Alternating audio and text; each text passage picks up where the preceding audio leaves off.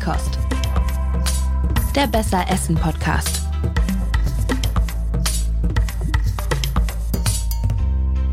Hallo und herzlich willkommen bei der Feinkost. Hallo, ich bin die Rabea. Und ich bin Ina und wir haben ein spannendes Thema am Start. Ja, wie immer würde ich ja behaupten. ja, das stimmt. Aber äh, ich bin ganz äh, interessiert und ich glaube, dass du mehr weißt als ich. Deswegen habe ich mir für heute vorgenommen, dass ich kluge Fragen versuche zu stellen und du Antworten hast. Okay, ich wollte es andersrum machen. wir werden schon irgendwie lösen können. Aber vielleicht erklären wir erstmal, worüber wir sprechen. Wir sprechen heute über das Fermentieren.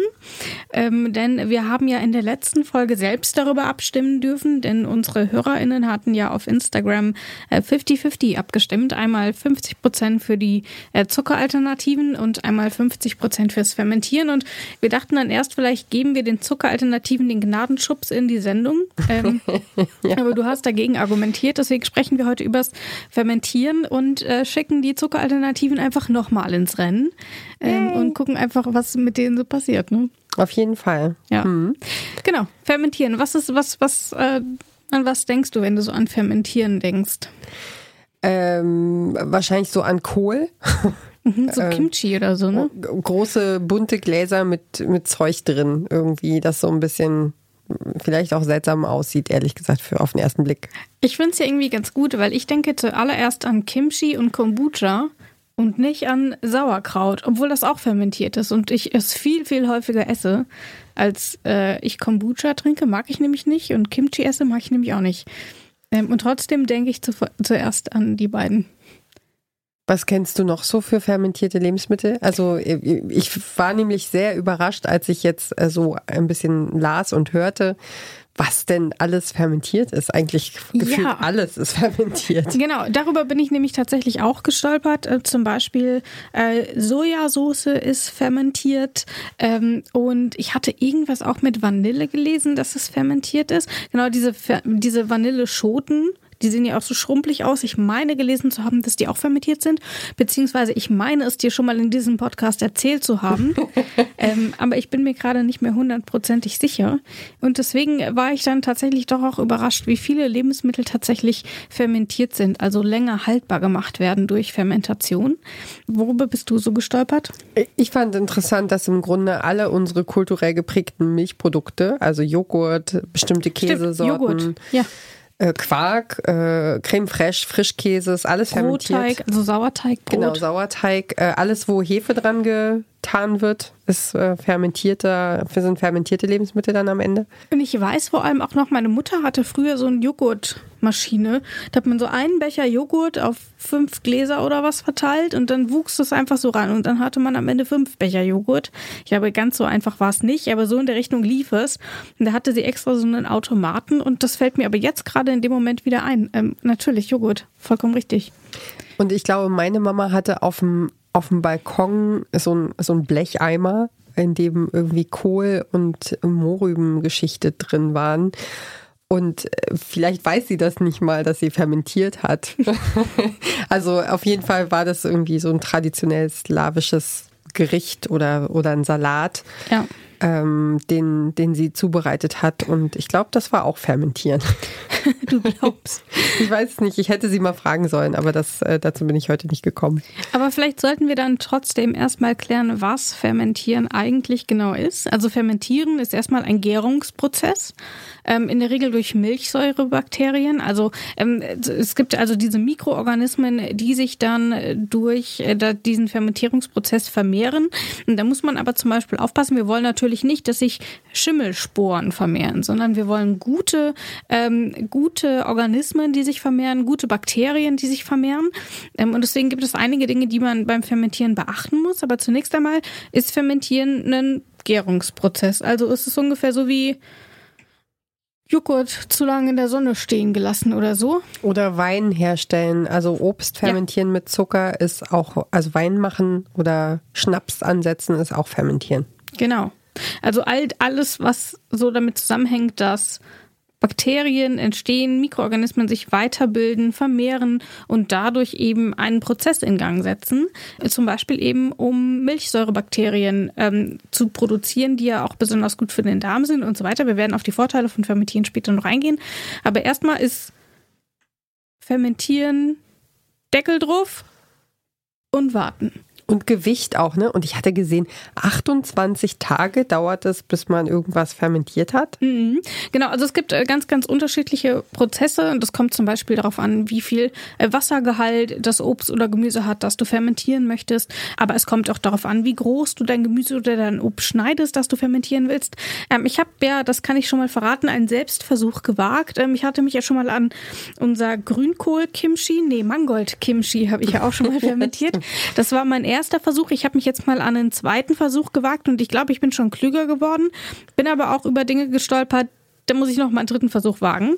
Ähm, aber dazu kommen wir vielleicht später. Ähm, vielleicht erstmal, was kann man denn überhaupt alles fermentieren? Also alles an Gemüse. Also man kann, ähm, du hast eben die Möhren angesprochen, das Sauerkraut. Man kann aber auch einfach Zitronen fermentieren. Man kann ähm, Knoblauch fermentieren, Zwiebeln fermentieren. Also im Grunde kannst du alles fermentieren.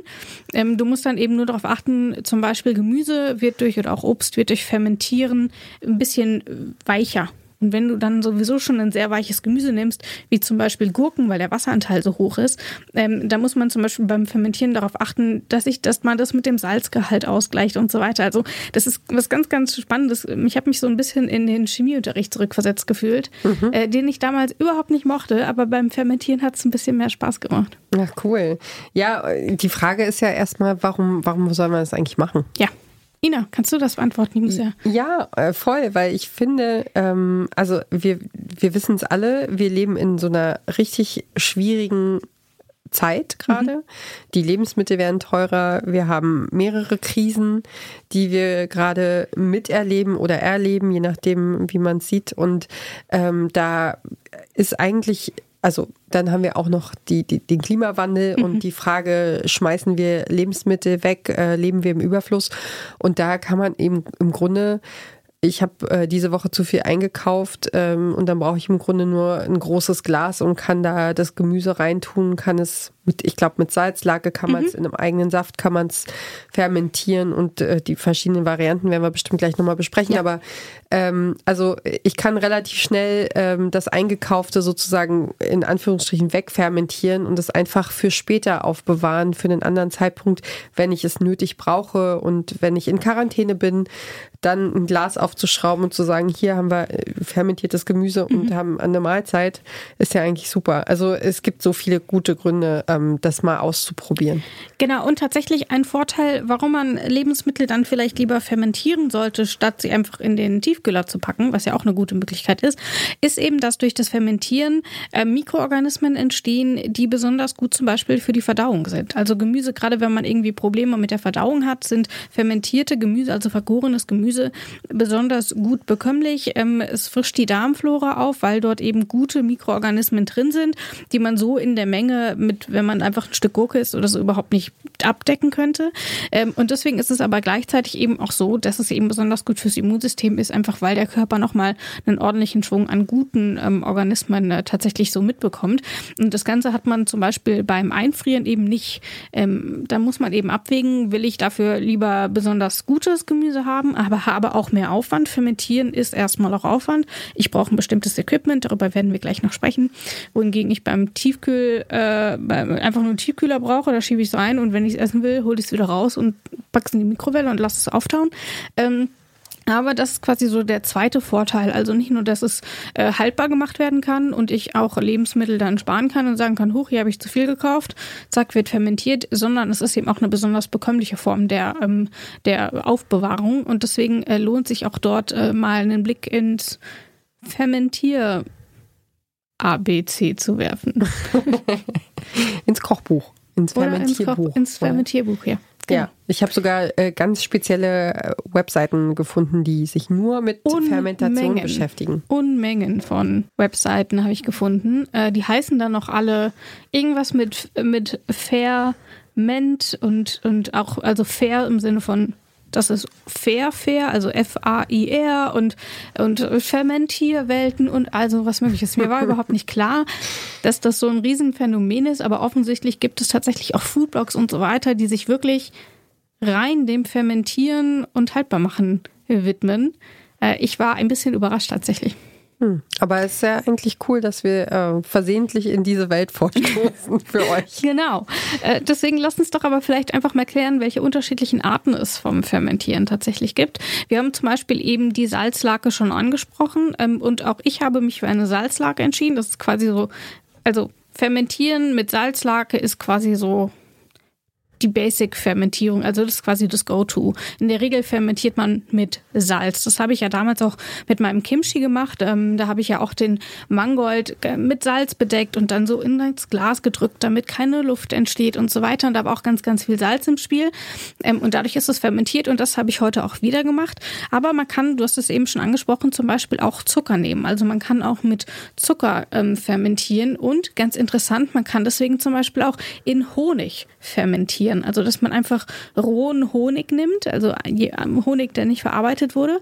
Da packt man dann rein, was man auch immer fermentieren möchte. Ähm, und dann packt man das wieder zu. Und dann fermentiert das so vor sich hin durch den Zucker eben. Also auch das ist eine Möglichkeit. Und dadurch kann man zum Beispiel nicht nur Lebensmittel haltbar machen, sondern gleichzeitig zum Beispiel eben auch den Honig aromatisieren. Honig, das äh, finde ich aber auch total spannend. Stelle ich mir total crazy vor. Meinst du, also schmeckt das dann? Äh, beeinflusst sich das gegenseitig geschmacklich oder löst der Zucker sich auf und also, wird verfressen von den Mikroorganismen. Also was ich gelesen habe, ist, dass man den Honig dann auch wieder verwenden kann. Also ich habe es, ähm, ich kann es jetzt einfach mal sagen, ich habe Knoblauch fermentiert mhm. und da bin ich dann eben zum Beispiel auch über die Knoblauchfermentierung mit Honig gestoßen. Ähm, und dort ist es eben so, dass man am Ende Knoblauchhonig hat, den mhm. man dann auch auf Dressings und so machen kann. Aber gleichzeitig kann man halt auch den Knoblauch nochmal weiterverwenden. Zum Beispiel zerpressen und aufs Brot legen oder, weiß ich nicht, auch unter einen Salat unterrühren oder in den Pesto unterrühren ja, und so, so weiter. Ja, so Honig-Senf-Dressing mache ich genau. total gerne. Also wenn ich mir da vorstelle, ja. da ist noch eine Knobi-Note dran, das äh, Stimmt klingt, lecker. klingt gut. Genau, also das kann man zum Beispiel auch machen und das finde ich irgendwie ganz gut, weil man dann beides weiterverwenden kann, wohingegen ich die Salzlake später nicht mehr verwenden möchte von meinem Knoblauch. Ähm, also die ist auch sehr, die ist halt schon sehr, sehr salzhaltig ähm, und die, die will ich nicht noch irgendwo dran klatschen oder so. Ähm, von daher ist das aber dann zum Beispiel eine Möglichkeit, um beides so ein bisschen zu verbinden. Und dann haben wir natürlich auch noch äh, das Essigfermentieren. Also das ist so eine Sonderform des Fermentierens. Da sind sich auch nicht alle einig, ob das tatsächlich Fermentieren ist oder nicht, weil es ist Einlegen und das ist nochmal was anderes, obwohl der Prozess natürlich ähnlich ist. Ähm, also das sind quasi so die Möglichkeiten, die man dort hat. Und im Grunde lässt sich alles fermentieren. Also ich habe es jetzt hauptsächlich in Bezug auf Obst und Gemüse recherchiert, ähm, aber tatsächlich so was, ähm, was so Gemüse angeht, lässt sich wirklich alles komplett einmal durch die, durch die Bank weg fermentieren. Und der Prozess ist im Grunde immer der gleiche, nämlich dass man das in eine Salzlake einlegt und dann steht es dort vier bis acht Wochen und Verrückt. dann war es das auch schon. Ja, ich hatte in einem Video gesehen gerade, ähm, dass die diejenige das äh, umgekehrt hat und meinte, was kann man eigentlich nicht fermentieren? Ja. Also. Und ist sie auf irgendwas gestoßen, was man nö. nicht fermentieren kann? nee, sie war sich da, nö, äh, war alles, alles, alles. Alles, alles. War ja dann ein kurzes Video, ne? Na, sie hat dann alles aufgezählt, was, was es so alles gibt, was du gerade auch schon angesprochen hast, die Sojasoßen und Miso. Mhm. Miso-Suppen sind ja genau, das, fermentierte Sojabohnen. Das habe ich auch gelesen. Ähm, es gab auch ein Rezept, wo man Knoblauch in Miso fermentiert hat. Was ich tatsächlich sehr, sehr komisch fand, weil Miso-Paste ja sowieso schon ein fermentiertes Produkt ist. Ja. Ähm, und da dann nochmal äh, Knoblauch irgendwie reinzupacken, aber funktioniert wohl auch. Ähm, also von daher sind dem Ganzen wohl nur sehr, sehr wenige Grenzen gesetzt. Und man sieht ja eben auch, dass Fermentieren so eine Zubereitungsart ist, die man eigentlich überall findet. Also wir haben ähm, den Kimchi angesprochen und ähm, in, in, in Russland hat man auch wieder so eine Form. Wir haben hier das Sauerkraut. Ähm, in Japan ist es die Miso-Paste oder die Sojasauce und so weiter. Also das ist ja tatsächlich was, was, ähm, was so durch die Bank weg irgendwie so jedes Land so hat. Und ein bekanntes Beispiel und vielleicht auch mit das ekligste ist ja der Sürströming, äh, dieser Stinkefisch, ja, äh, den Schweden, wir hier, ne? genau aus Schweden, Oder Finnland? Nein, äh, genau Schweden. Und den haben wir auch hier ähm, bei Detektor FM 2000 2013 oder 2014 haben wir das einmal getestet. Das war, ähm, da war ich damals Praktikantin und mein Mitpraktikant hat das quasi als Reportage gemacht, dass sie oh draußen vorm Detektorstudio so ein kleines Zeltchen aufgebaut haben und die mussten den auch draußen öffnen, die durften nicht mehr hier rein, weil es hat wirklich bestialisch gestunken. Muss man den nicht im Wassereimer Genau, aufmachen? unter Wasser öffnen und so, weil ansonsten, also hätten die es hier drin gemacht, hätten wir wahrscheinlich umziehen müssen. Ähm, und also so, es gibt halt Der dann auch diese ganzen Effekt. ja. Oh. Es gibt halt ähm, deswegen ganz, ganz, ganz, ganz krasse Spezialitäten, die mit diesem Fermentierungsprozess verbunden sind. Und das finde ich dann irgendwie schon ganz spannend, weil der Weg dorthin ist immer der gleiche, aber das Ergebnis ist unfassbar vielfältig und das mag ich immer ganz gerne. Also es ist ja im Grunde ein historischer Ansatz, ne? zu sagen, wir, äh, wir suchen nach Varianten, wie wir Lebensmittel, die schnell verderben, haltbar äh, wer, machen können. Und deswegen, also hat es, hat ja jedes Land so seine eigene Ja. Tradition und es ist aber trotzdem irgendwie universell. Ja, voll. Ähm, und vielleicht, damit wir uns mal diesem Fermentierungsprozess an sich nähern können, bringe ich dir einfach meinen Gruß aus der Küche mal her. Guck mal, hier musst du mal an der Seite. Das ist mein äh, frisch einfermentierter Knoblauch, also der fermentiert jetzt noch. Ja. Ähm, ich sag dir aber gleich, wenn ich erkläre, was ich gemacht habe, warum der noch nicht optimal ist und warum ich da noch mal ran muss. Ähm, Grundsätzlich ist es so, um Knoblauch oder was auch immer zu fermentieren, ähm, nimmt man das Gemüse, wäscht es ab, allerdings nicht irgendwie zu heiß, weil man will auch nicht alle Organismen töten. Ähm, aber zum Beispiel, man nimmt äh, ganz klassische Einweggläser, im Idealfall mit Gummizug und im Idealfall auch nicht mit einem Metalldeckel. Das ist schon mal Fehler, Fehler Nummer Nummer eins bei ihm. Das heißt, es war kein Fehler, ich wusste es, aber ich habe kein anderes Glas gehabt. Ja. Ähm, weil das Ganze gärt natürlich und so weiter und das greift dann natürlich auch das Metall an. Glas hingegen nicht. Deswegen im Idealfall nimmt man ein komplettes Glasglas, das nur aus Glas besteht und auch eins, das quasi wie beim Einwecken schon so einen Gummizug hat, weil dann kann dort auch so ein bisschen das Ganze rausblubbern. Und wohingegen bei so einem festen Verschluss, also für alle, die es jetzt nicht sehen, also Ist alle außer ein wir beide, Marmeladenglas, ne? Genau, so, ähm, ungefähr. Ein Schraubglas. Und, ein Schraubglas, genau. Ähm, und das muss ich jetzt gerade in den ersten Tagen immer wieder öffnen, ähm, damit, da, damit da nicht ein zu krasser Druck entsteht und mir das ganze Ding am Ende nicht um die Ohren fliegt.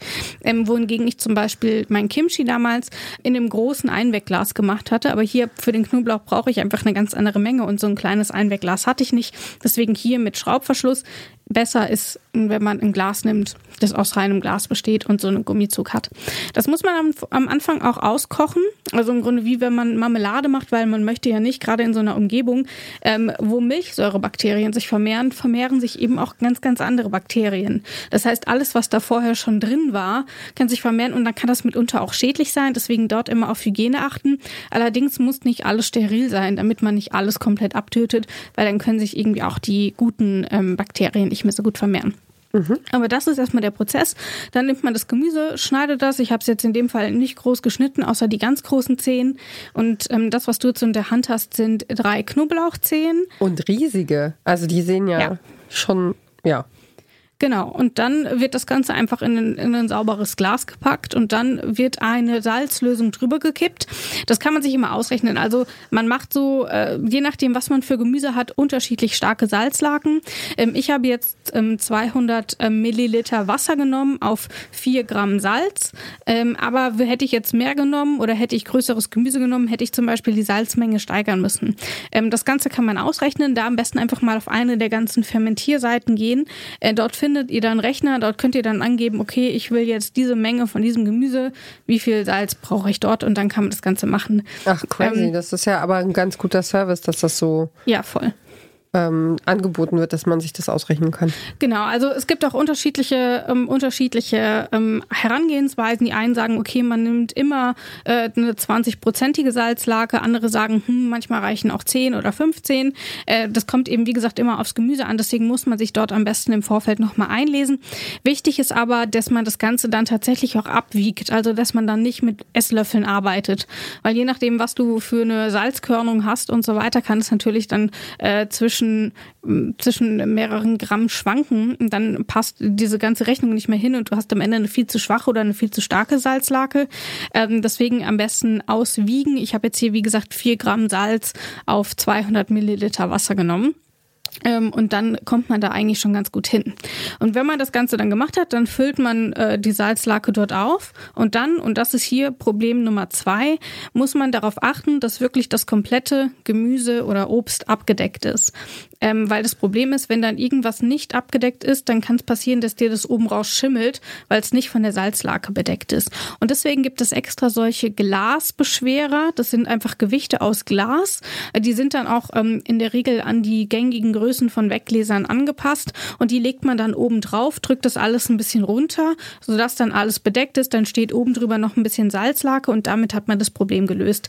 Das hatte ich jetzt nicht zu Hause, deswegen ist das noch nicht beschwert. Deswegen muss ich da noch mal mal tatsächlich ran. Ähm, mein, mein, Beschwerer ist in der, in der Post ähm, und dann muss ich da morgen noch mal ganz kurz aufschrauben und drauf tun und hoffe, dass es noch funktioniert. Also das macht man auf das Lebensmittel drauf, den Beschwerer. Genau, genau. Also es kommt ja immer so ein bisschen drauf an, was man hat. Also bei diesen Lebensmitteln, wie jetzt zum Beispiel Knoblauch, dann geht es natürlich hoch. Da ist irgendwo eine Luftlücke dazwischen und dann drückt das äh, Knoblauch hoch und am Ende schwimmt das so oben, weil es nicht schwer genug ist.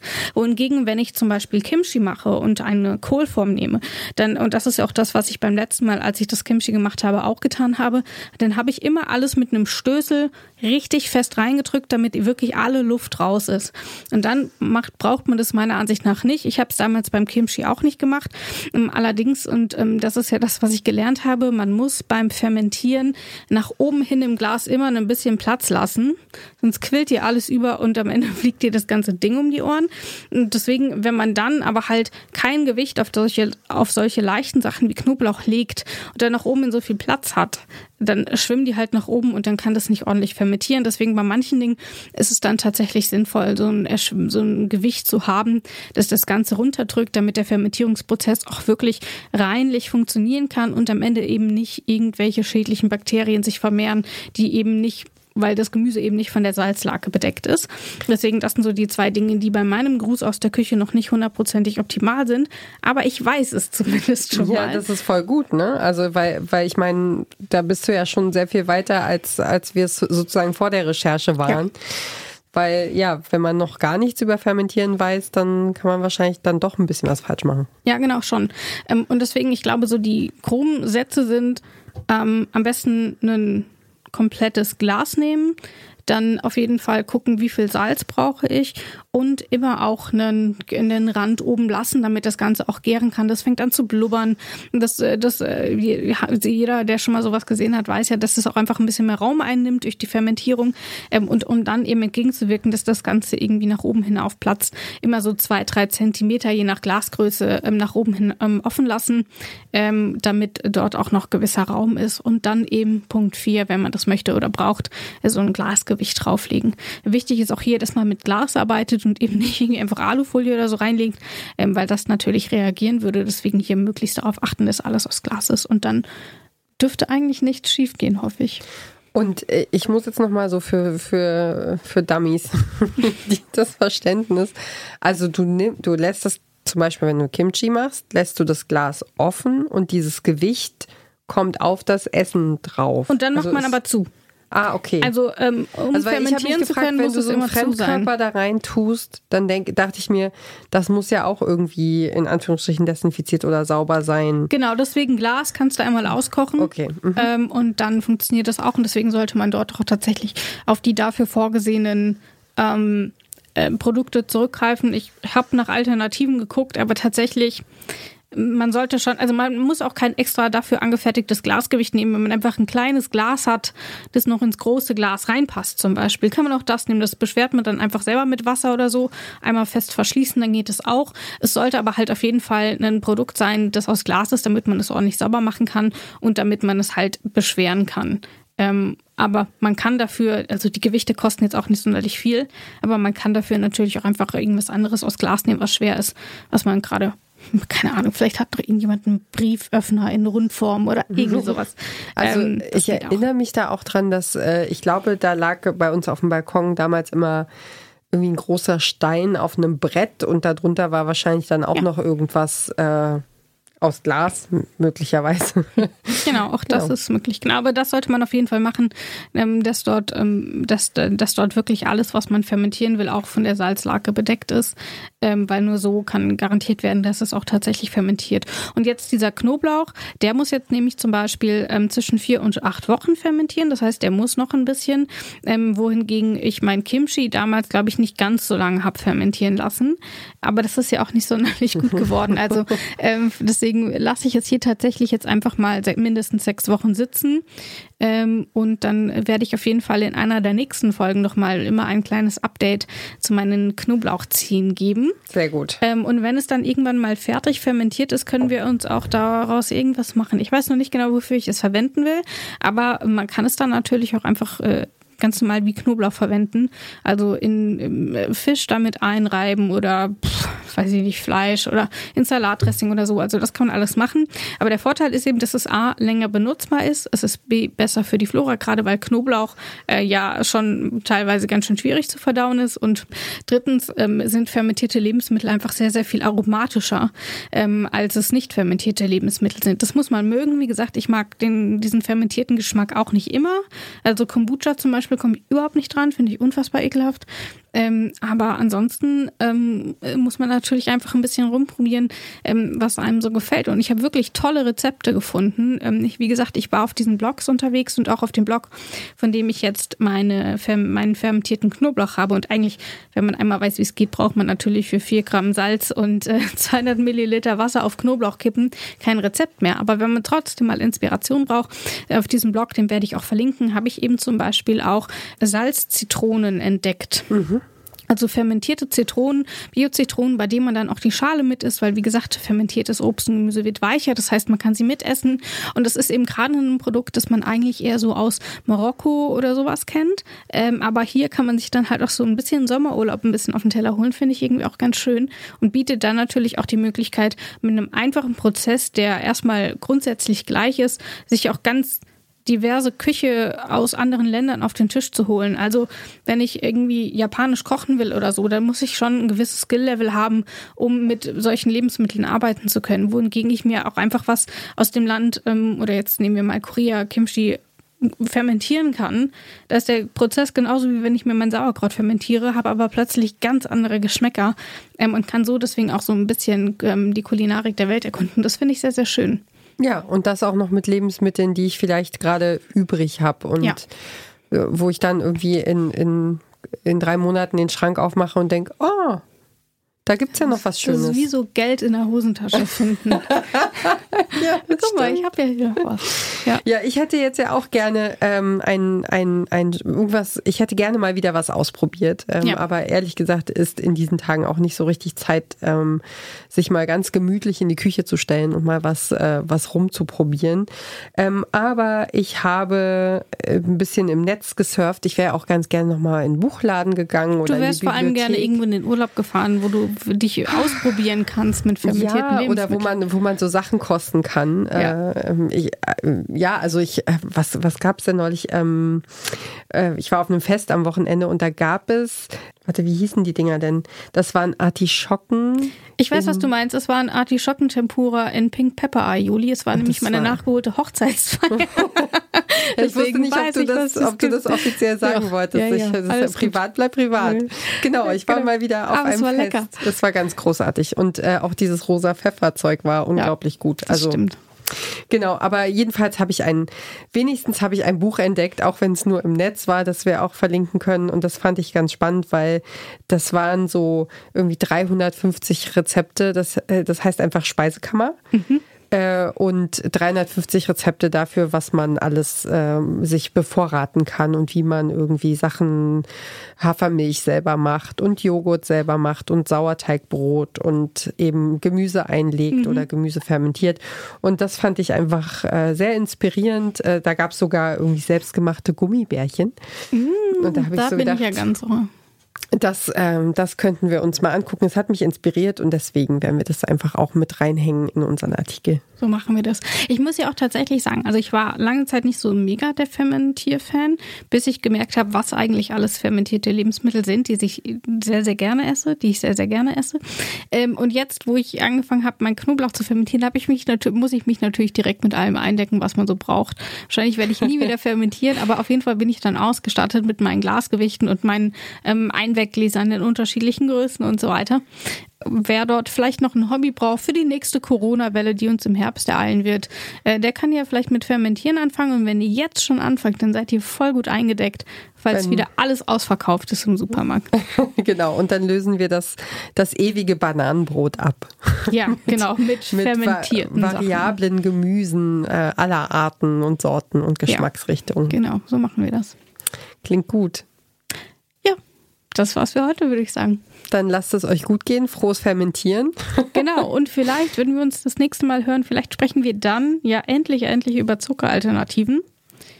Ähm, die Abstimmung ist gerade unterwegs. Das heißt, wir haben das Ergebnis leider noch nicht. Wir werden es erleben. Ähm, genau. Und aber vielleicht habt ihr euch ja erbarmt und wir dürfen endlich über Zuckeralternativen sprechen und uns ein bisschen äh, ausprobieren auch. Also was gibt es da alles? Xylit, Genau, ähm, Birkenzucker ist das deutsche Wort dafür. Ach was, wirklich? Ja, ja, das ist Xylit das Gleiche. klingt so super labormäßig und Birkenzucker klingt so mega hippie-mäßig. Und was gibt's noch? Äh, hier so Kokosblütenzucker. Ja.